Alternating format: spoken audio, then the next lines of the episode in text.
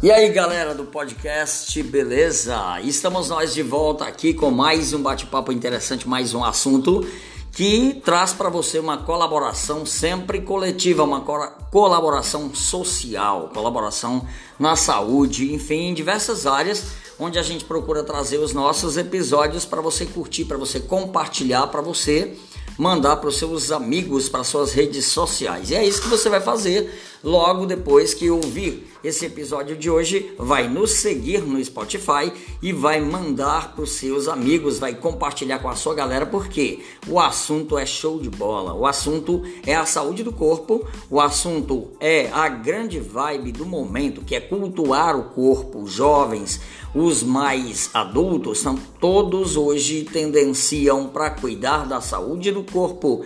E é por isso que eu convidei dois parceiros, dois brothers aqui, são dois professores, o professor Ricardo JKL, ele que é profissional de educação física, licenciado e bacharelado na área, professor Sérgio Mota também é profissional de educação física e é licenciado e está também fazendo bacharelado na área. Vamos começar com esse bate-papo aqui saudável, tranquilo. Eu dou um oi e vocês também dão um oi para nossa galera e depois eu volto fazendo perguntas. JKL, beleza? Beleza. E aí, como vocês estão, pessoal? Bacana, professor Sérgio. Olá, pessoal. Como tá as coisas? Tudo bem? Maravilha, tá aí nossos dois parceiros. JKL, me diga uma coisa, essa história da, do corpo bonito e da pressa de ter o corpo bonito acaba indo para o lado que o pessoal chama de bomba. Bomba é o uso de anabolizantes. Isso virou meio que bicho papão, tem gente por aí na mídia dizendo que é, tem ou, mortes já por causa disso, enfim. Eu queria que você desse uma desmistificada nisso aqui para a galera que está ouvindo o podcast. É isso mesmo? A bomba, o anabolizante é o bicho papão? Não pode usar de jeito nenhum ou tem medida para isso?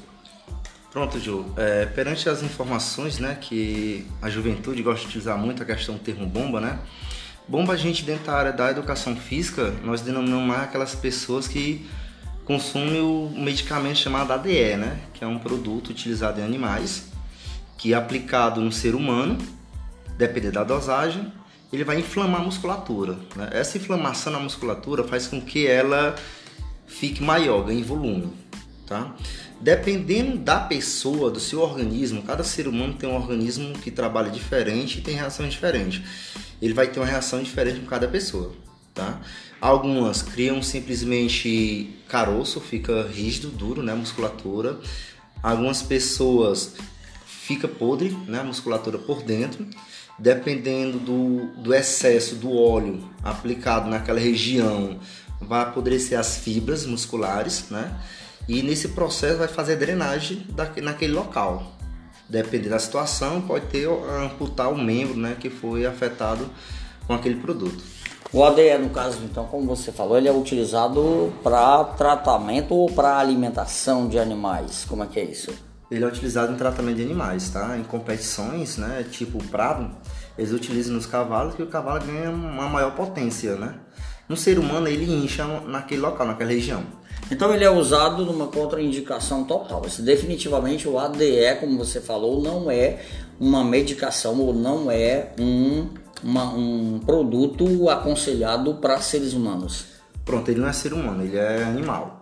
Porém, quando ele é aplicado no ser humano de dosagens é, seguidas num padrão, é, do, dosagem pequenas, ele dá um resultado bonito esteticamente no ser humano. Quando a pessoa sabe aplicar. Por exemplo, um vidro é em média 50 ml, um vidro de ADE. Você não pode aplicar 10 ml num único músculo. Você vai aplicar por dosagem, 2 ml em cada músculo. E assim você espera um tempo de resposta do organismo e aplica novamente. Tem pessoas que querem aplicar 10 ml em cada músculo. 10 no bíceps, 10 no tríceps. Uma semana, na outra semana aumentar a mesma dosagem. Ou seja, o teu corpo não absorveu aquilo. Então você está me dizendo que pode usar, só que pode usar com doses menores. Menores. Uhum. E quando você me diz que pode usar o teu conselho, a tua, a tua a área, a tua área educação física permite o uso? Não, na nossa área nós não permitimos esse tipo de uso, tá? Porque tem perigos, né? Na saúde do, do aluno ou do atleta, tá? Então, assim, no momento que eu sou profissional e eu aconselho meu aluno a tomar isso, eu estou sendo um antiprofissional, tá? Não é para me aconselhar isso. Pessoas utilizam? Utilizam. Não resultado mais rápido? Tem. Só que é só do inchaço. Ele não vai ganhar potência, não vai ganhar força, tá? É, são efeitos negativos para aquele atleta. Então, quando você diz aplique X ml, tal, tal, não aplique aquela dosagem, você está dizendo que se o cara quiser fazer isso, ele vai fazer por conta e risco próprio, mas não é aconselhado pela educação física. Exatamente. Eu só dei um exemplo porque eu já vi pessoas que aplicaram grande porcentagem né, de ml naquela musculatura e ficou defeituoso. Isso aí você vê até na internet. Basta você ir lá na internet procurar e você vai ver pessoas deformadas é, por questão desse medicamento, desse uso, né? Bacana, já já a gente volta falando contigo ainda sobre o anabolizante permitido, se é que existe esse anabolizante permitido. Vou falar com o professor Sérgio Mota. Professor, existe hoje uma tendência de crianças, é, pessoas idosas, todas as faixas etárias estão procurando ir para a área da, educa da educação física, mais especificamente para a área das academias, para fazer musculação, para definir bem o corpo. Quais são as, os efeitos colaterais disso? Uma criança, a partir de que idade é aconselhável ela fazer, praticar educação física na academia? Bom, professor João, é o seguinte, é, alguns estudos, certo? Inclusive alguns cursos que eu já fiz, é, eles indicam o seguinte, que a criança a partir de 9 anos, ele pode sim ser é, ir para uma academia e praticar exercícios físicos. Agora, não de qualquer jeito, precisa de uma orientação de um profissional, ele, a carga né? Se for fazer exercício de carga, ele precisa ser orientado na carga correta, de acordo com a capacidade física dele. Então, uma criança ou um adolescente não pode ir para uma academia onde ele não, não tem uma orientação e fazer exercício de qualquer forma. Isso pode acarretar ele um problema, certo? Um, um problema na própria estrutura dele e outros problemas mais que pode ocasionar, uma lesão, né? puxando peso demais, ou até mesmo problema com o crescimento. Existe também um, um certo mito com relação a isso que fala que o adolescente não pode ir para academia porque se ele for para academia ele não cresce mais. Isso aí é mito. Pelo menos estudos já recentes já comprovam isso que pode sim a criança ir para a academia e fazer exercício de acordo com a capacidade física dele, sendo orientado por um profissional de educação física, ele vai poder sim ter o crescimento dele normal e melhor ainda porque isso vai trazer para ele muitas situações que vai é, ocasionar benefícios no crescimento dele, no desenvolvimento do corpo dele, tá certo? Então, para criança, 9 anos já é indicado sim que pode ir frequentar a academia. No caso dos mais idosos, pessoas que já estão aí com uma faixa acima de 60 anos e hoje, devido à expectativa de vida do povo brasileiro, o povo busca mais, as pessoas buscam mais a melhora da estética física. Que recomendação é feito para essa faixa etária? Bom, professor João, é o seguinte, a questão do idoso é, já estudo comprovado assim, que a partir dos 50 anos a gente começa a perder algumas, algumas funções né, do corpo, por exemplo, a perca de forças vai, vai diminuindo, e outras coisas que, que vão acarretando quando chega na, na idade de 50 anos acima já vai tendo problemas. Aí qual é a indicação que alguém que esteja né, de 50 anos, completou 50 anos, se ele não tem já um hábito de estar se exercitando, tanto na academia como em outros esportes que são praticados fora da academia, não necessariamente tem que ser na academia, ele precisa sim fazer para se fortalecer, para poder ter uma vida é, uma vida mais saudável na, na velhice. Ele vai chegando na idade, então vai perdendo forças, vai perdendo uma série de, de até mesmo coordenação motora. E na academia ele vai conseguir trazer de volta essa juventude que, que antes ele, ele tinha e, e nesse período ele vai perder. Se ele não se cuidar, não procurar praticar um exercício, ele vai sim perder, vai ter problemas é, cerebrais, é, a questão da coordenação motor e outros problemas que venham assim, acarretar a uma pessoa nessa idade. Então é necessário que ele participe sim ele faça, pratique o exercício físico na academia ou não, ou em outros ambientes, mas é que é necessário que o, o idoso participe e faça sempre, quando puder, uma atividade física. Mas e as recomendações? Porque a partir dessa área, dessa fase, também começa a ter problemas com relação à pressão arterial, com relação a problemas cardiovasculares. Quais são as recomendações? Passar antes no médico, no especialista? Pronto, é necessário. Primeiro ir o médico ver, ver como se encontra a saúde, o médico vai recomendar alguns exercícios, ele vai chegar na academia, vai, ele vai passar por uma avaliação né, pelo profissional, algumas perguntas ele vai, vai ter que responder. Aí a partir de então que o profissional vai prescrever um exercício para ele, de acordo com a capacidade física dele. É como a criança, a criança precisa de ser acompanhado e a carga de, da criança tem que ser de acordo com a capacidade física dele. Eu vou deixar uma pergunta no ar aqui para voltar para você, porque eu vou voltar para o JKL agora sobre a musculatura depois dos 50. Ela ainda cresce? Já já você vai me responder isso. Eu vou voltar para o J perguntar para ele, né, o que eu deixei no ar também com relação ao anabolizante recomendado pela pela educação física.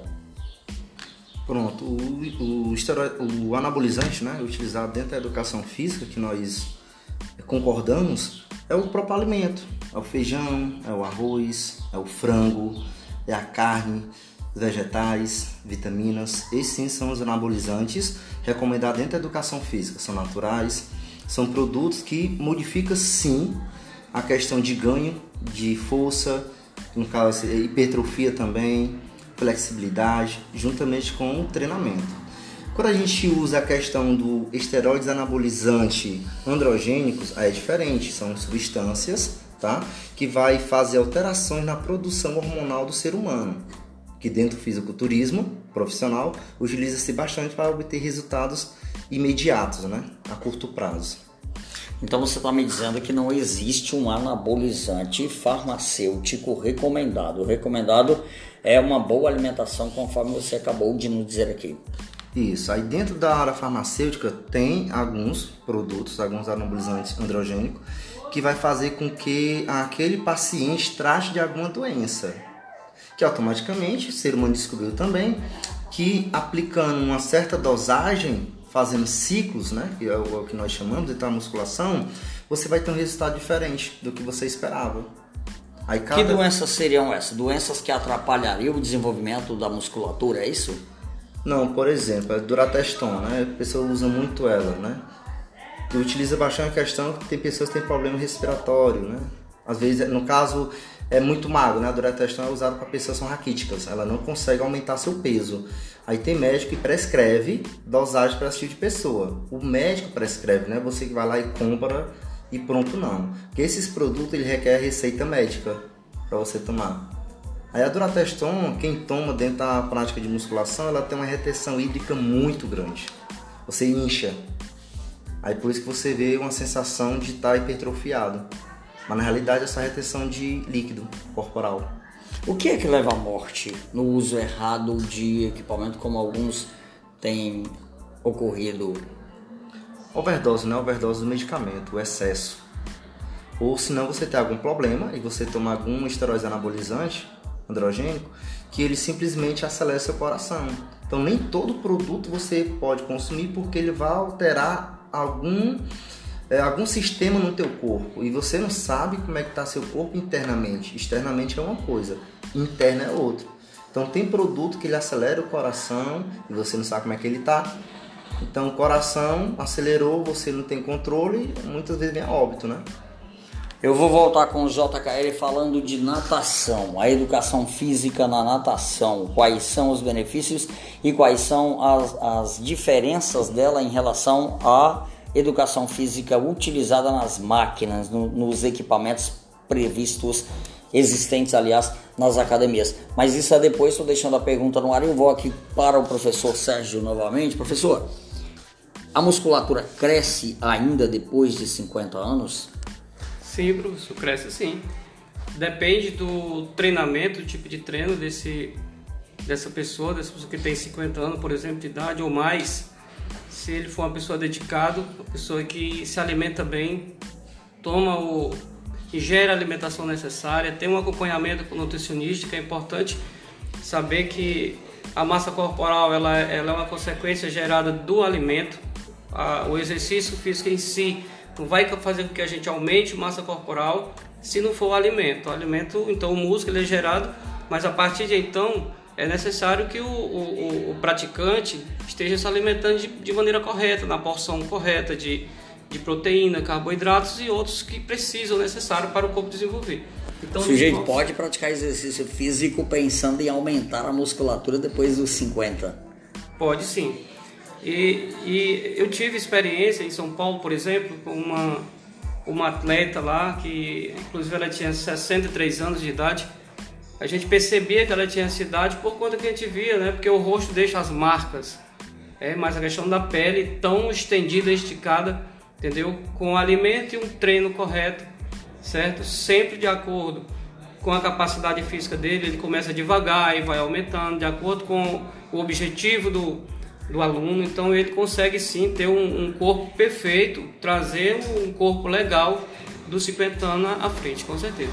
Maravilha, bate-papo super bacana com os professores JKL e Sérgio Mota, são dois educadores físicos. JKL, a piscina, qual é a diferença do trabalho em piscina para o trabalho da academia com máquinas? Pronto, primeiramente a gente tem que saber qual é o objetivo do aluno, né? O que, é, é, o que ele busca com a prática de exercício físico, né? Lembrando que atividade física e exercício físico são dois termos diferentes, tá? Diferente desses termos, esse, a diferença desse termo é a questão da organização, o objetivo que você quer em si. No exercício físico, quando a gente fala na natação, nós temos aí grande resultado na termo, no termo de condicionamento respiratório, cardiovascular. Nós temos também a questão da melhora na respiração. Temos um baixo impacto, porque dentro da água o seu corpo ele tem uma redução bem grande. Tá? É ótimo para poder corrigir escoliose devido aos movimentos feitos dentro da piscina, no caso a própria natação, além de melhorar o equilíbrio e o desenvolvimento motor devido ao fluxo da água. Maravilha, informações muito bacanas. Eu agradeço a sua participação. Valeu aí pela colaboração e com certeza terá mais. Nós estamos aqui para contribuir né, com a, a juventude que é, muitas vezes vê muito youtuber tá fazendo um prática de exercício, mas não tem orientação do profissional, né? Então vamos procurar realmente um profissional registrado no CREF que possa estar tá lhe dando mais informações a respeito da prática de exercício físico. Valeu, professor Sérgio, muito obrigado pela sua colaboração. Foi valiosa aqui a sua, as, foram valiosas as suas informações. Beleza, é isso. A questão da idade não importa e o que interessa na verdade é ser praticar exercícios físicos sempre tendo a orientação de um profissional da área. Tá aí, galera, vocês ouviram esse bate-papo super saudável com dois educadores físicos para tirar as dúvidas que vocês eventualmente tenham sobre essa área. E dá lá aquele like, curte, segue a, o nosso podcast no Spotify para você receber a nossa notificação. A gente volta depois com mais outro tema bastante interessante para você. Valeu!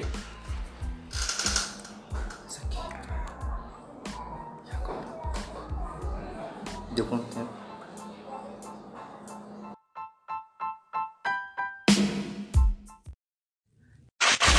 Choque de realidade. Quem aqui já ouviu dizer que o Brasil é um país maravilhoso? Que o Brasil é o país do futuro? Que o Brasil é o país do futebol? Que é o país do carnaval? Que é o país da alegria? Que é o país de um povo bom, honrado, honesto e trabalhador. Alguém já ouviu falar isso? Tem o hino que diz que é um povo bravo e varonil. O Brasil também tem outros rótulos que faz com que o povo brasileiro se orgulhe, com que os governantes falem disso, os políticos falem, a mídia falem, fale também disso, que é um país que não tem terremoto, não tem maremoto, não tem tsunami, não tem turfão, não tem esses furacões gigantescos, destruidores, devastadores, que muitas nações mundo afora passam por eles, inclusive a nação mais potente do mundo, que é os Estados Unidos da América. Também o Japão, uma ilha na Ásia Pacífico, uma das economias mais consolidadas do mundo, uma educação exemplar e vários outros modelos mundiais vêm do Japão, vêm da nação japonesa que fica num espaço geográfico altamente comprometido com intempéries naturais como furacões e outros e outros que eu acabei de falar aqui.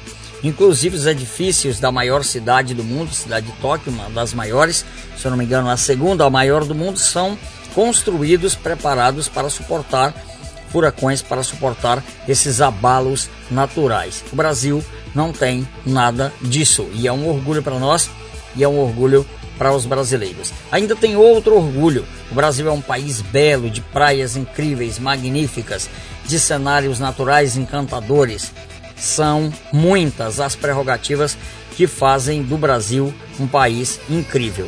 Mas agora, na pandemia mundial do coronavírus, nós vamos perceber o seguinte: veja as notícias nos portais de notícia da internet, veja na televisão, nas rádios, em, no que você quiser ouvir, ver, apreciar notícias e perceba o seguinte: as nações mundo afora estão politicamente silenciosas.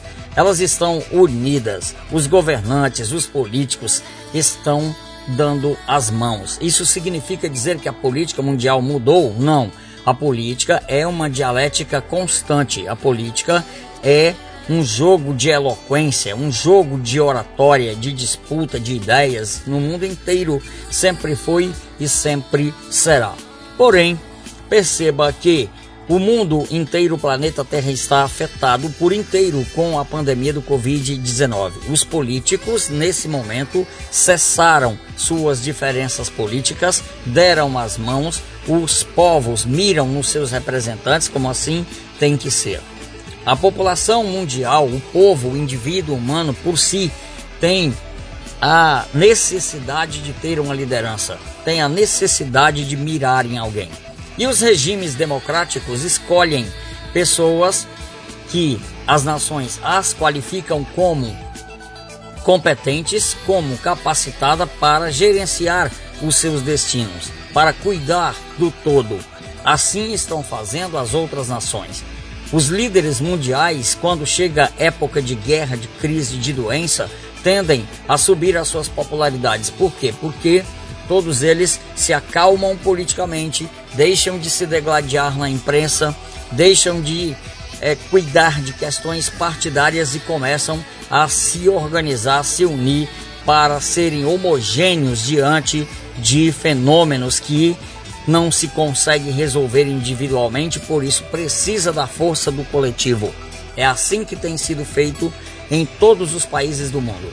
Se você não observou isso, observe a partir de hoje como as democracias mundiais ou até mesmo as ditaduras mundiais estão focadas em se acalmarem, em orarem, em se organizarem para juntos saírem, sobreviverem o maior evento do mundo que foi a pandemia do Covid-19. Maior que as guerras anteriores, maior que tudo que a história já registrou até agora. Mas, e o povo bom, honesto, bravio, trabalhador brasileiro também se porta da mesma maneira? Esta é a grande preocupação.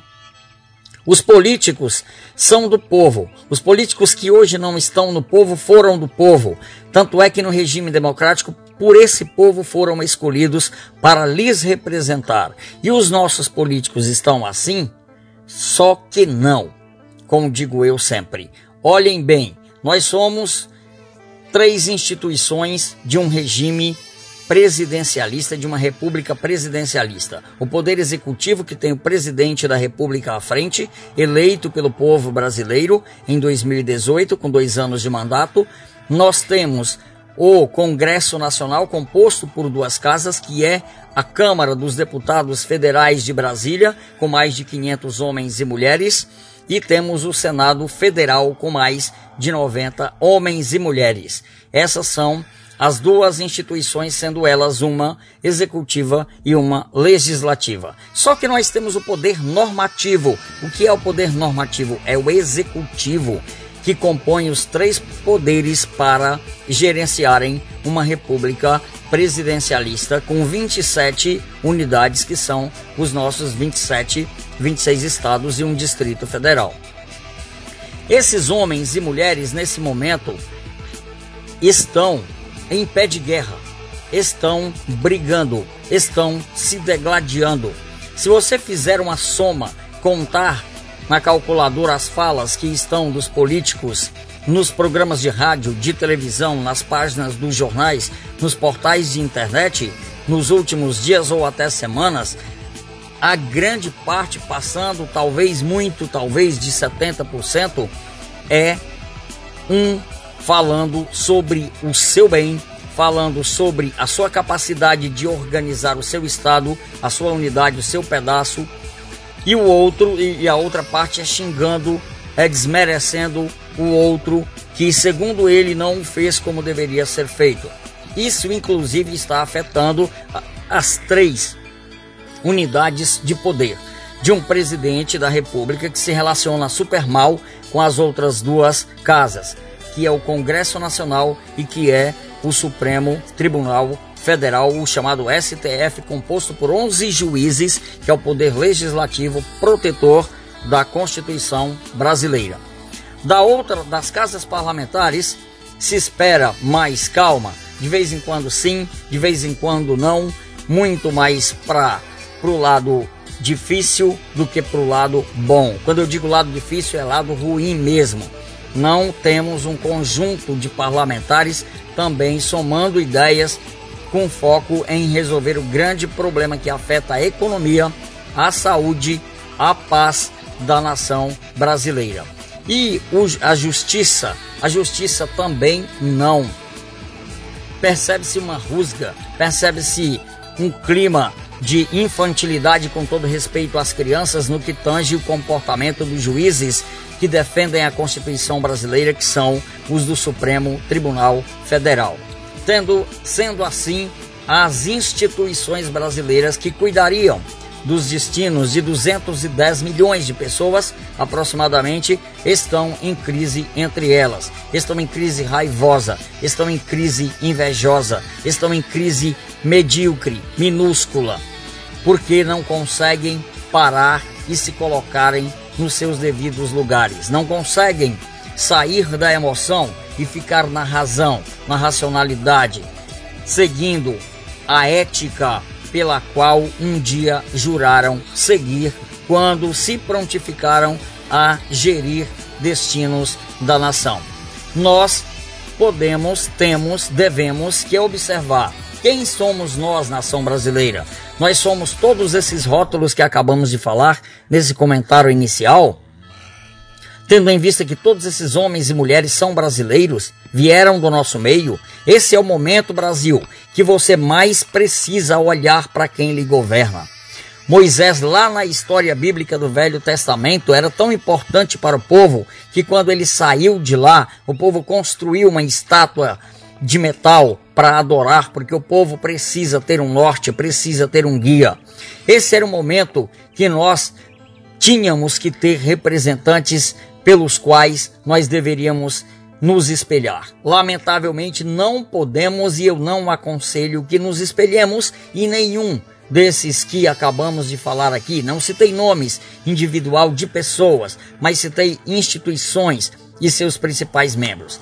É para se refletir sobre quem somos nós, Brasil, e para onde vamos com o tipo de representante que temos.